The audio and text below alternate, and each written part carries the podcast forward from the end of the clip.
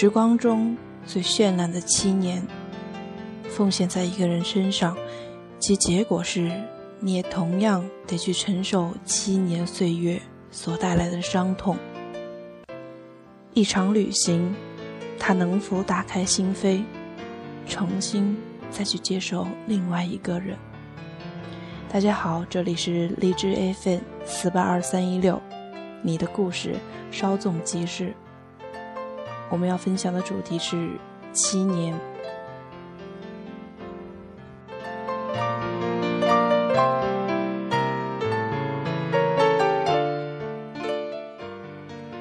那个电话之后，林奇突然决定来到我的城市。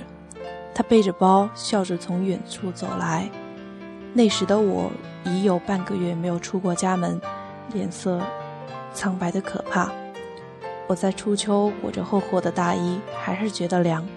他一脸诧异地看着我，皱了皱眉头之后说：“和第一次见到你见是一样的状况。”我无奈的苦笑：“你这样突然的来，是不是太孩子气了？”他无所谓的耸了耸肩膀：“我是来拯救一个快要绝望的少女。”他的眼睛闪着皎洁的光。我不知道怎样说。只是看着他，这次麻烦些，只用药是不行的。他抿了抿嘴巴，笑着说：“我带他来到家里，他看着我扔了一地的 DVD 跟唱片，一片狼藉的房间，转过头问我：如果我不来的话，你是不是决定一辈子不出门了？”我没有回答他，然后去厨房拿水给他。打开冰箱的时候，又尴尬的发现，里面早已空空如也。我不知道，如果他不出现，我还会把自己锁多久。但我知道的是，我真的身心疲惫，需要一个安慰。我想自己在转身的时候，会落入一个温暖而及时的怀抱，而不是落入漫无边际的回忆与悲伤。我忘记去超市了，我躲避着他的目光。他走到窗前，拉开了窗帘，让阳光照进了房间。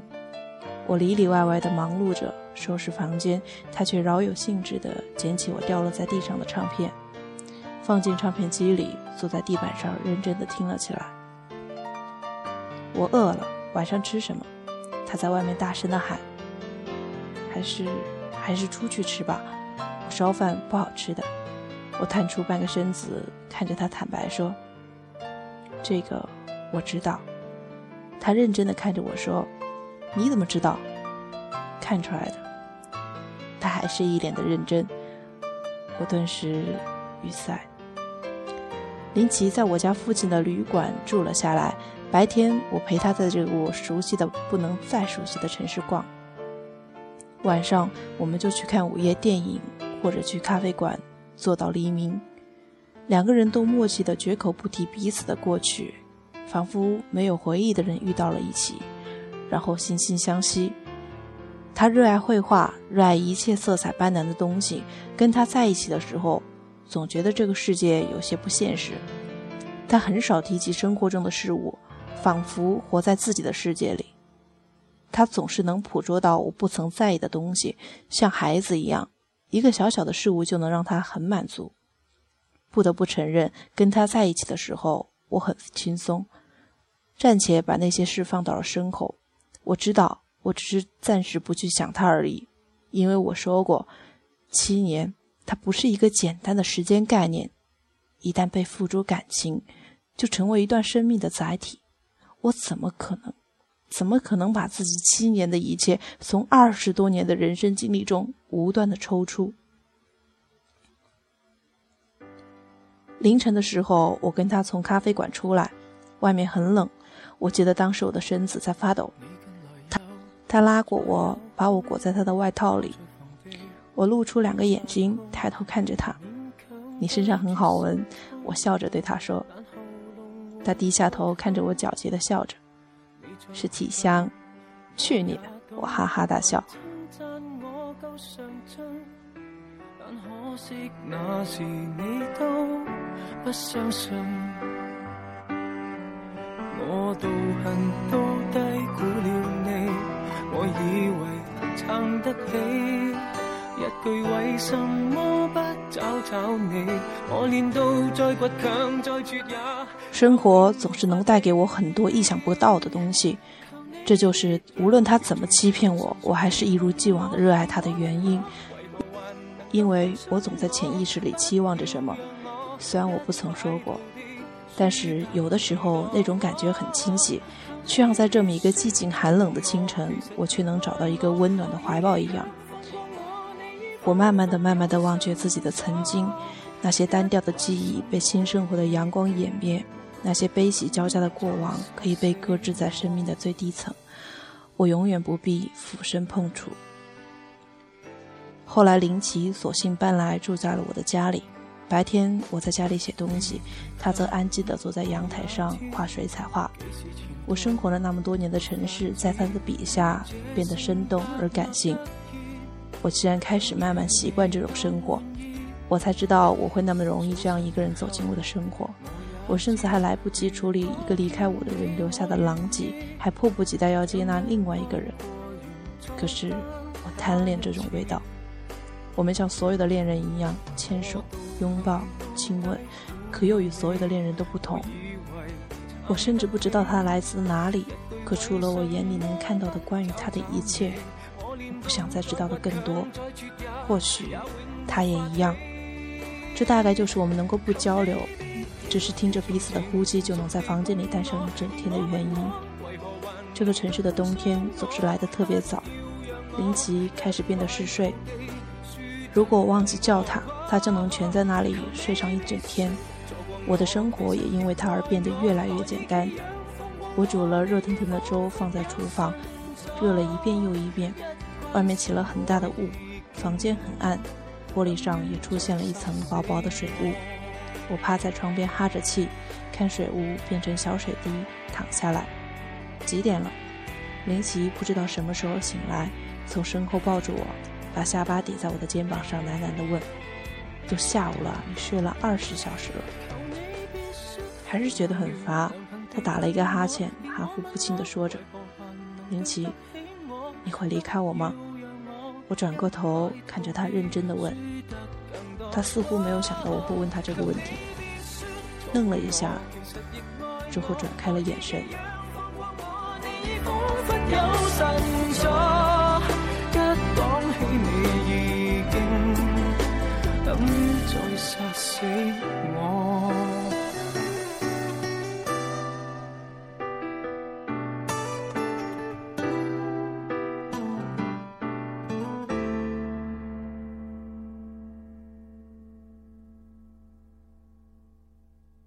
你睡吧，我负责。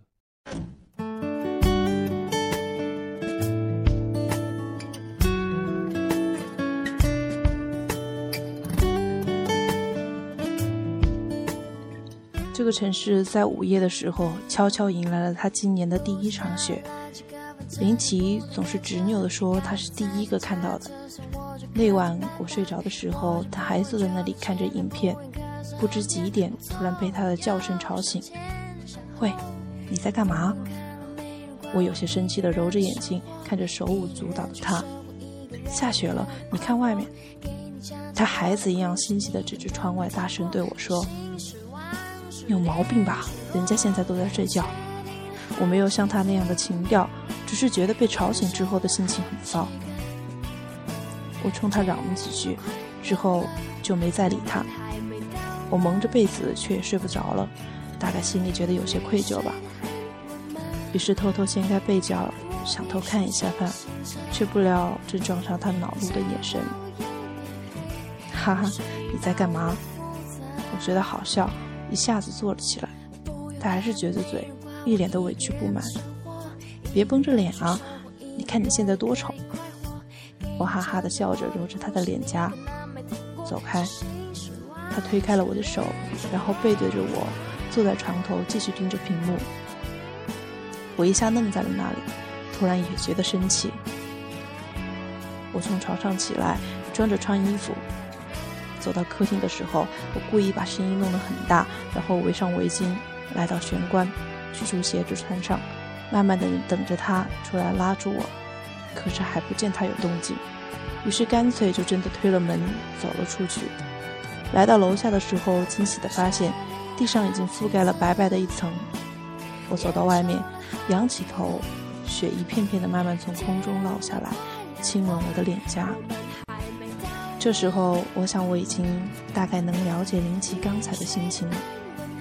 我躲在楼道旁边，等着他来找我。在心里默数了六十秒的时候，听到了急促的脚步声。他冲出楼道的时候，我猛地从后面蹦出来，抱住他。我好像一下子回到了那个年纪。可以不计得失的去爱一个人。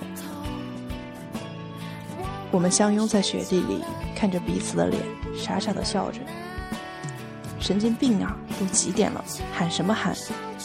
对面二楼的窗子突然被打开，一个披头散发的女人大声的冲我们嚷道：“我跟林奇像两个被抓住的小学生，面面相觑，然后嬉笑着回到家里。”我不会来几次，小城市的故事，黑夜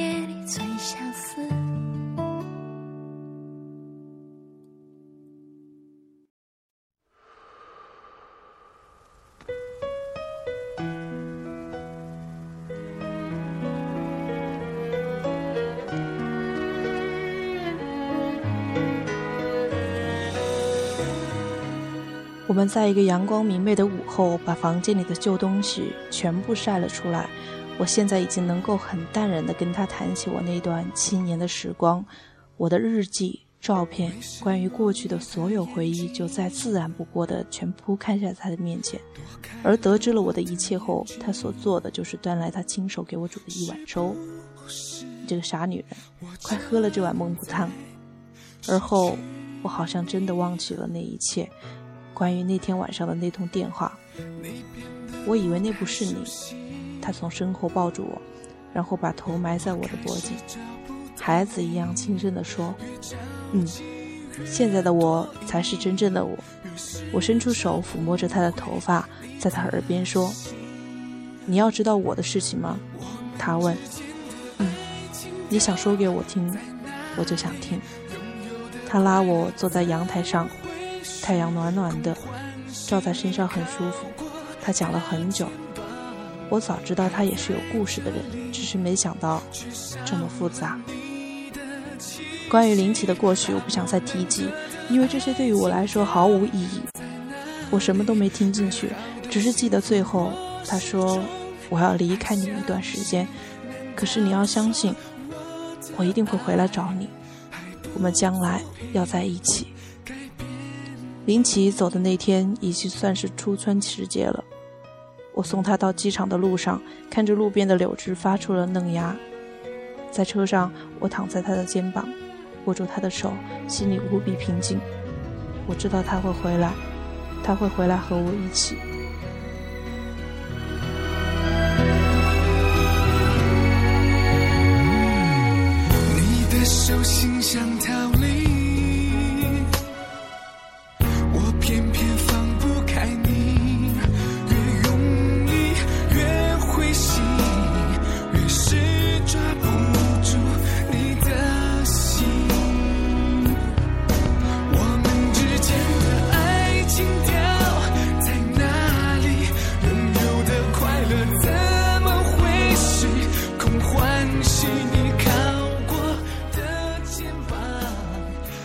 懂得怎样抚平我那七年的伤痕，他一定会回来帮我填补我剩下的生活空缺。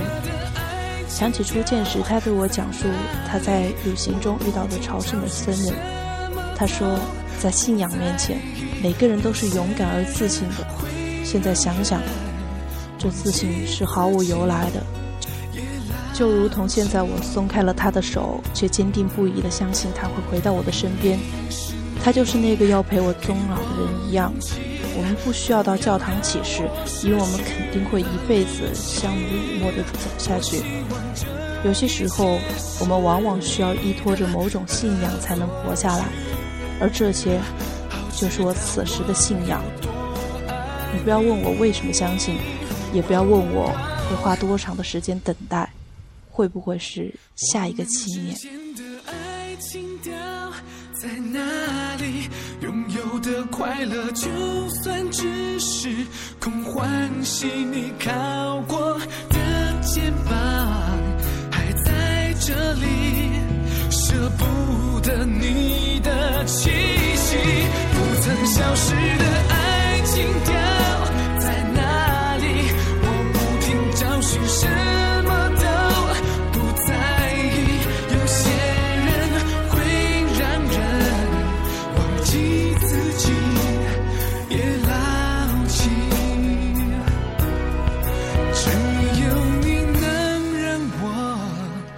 忘记自己，也牢记。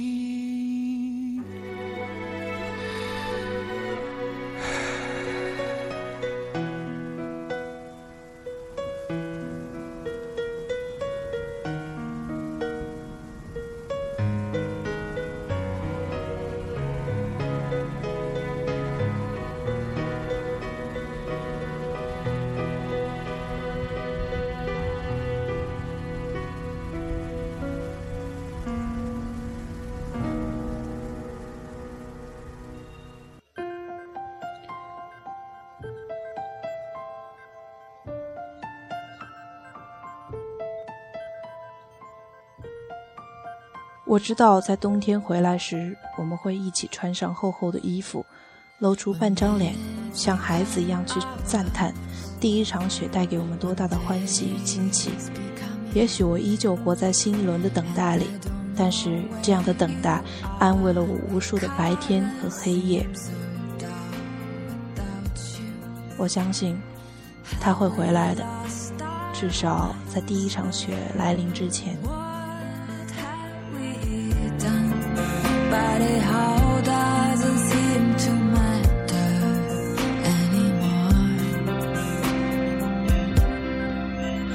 When you kiss me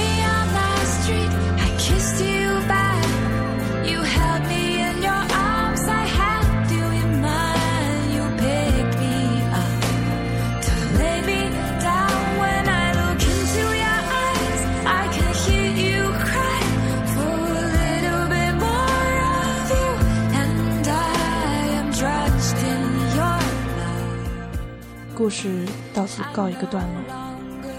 我们不知道林奇会不会是他下一个七年的痛，不知道林奇会不会回来，不知道他们会不会在一起。但是我们明白，就算他孤独一人也没关系，因为他已经能够学会发自内心的爱着一个人，人生就会有救，哪怕不能和他生活在一起。而路遥的《平凡世界》说，而不论其结果是喜是悲，可以慰藉的是，你总不枉在这世上活了一场，爱了一个人。生活中就是会有许多大大小小的起伏，保有一颗真心，才能活得更加绚烂。晚安。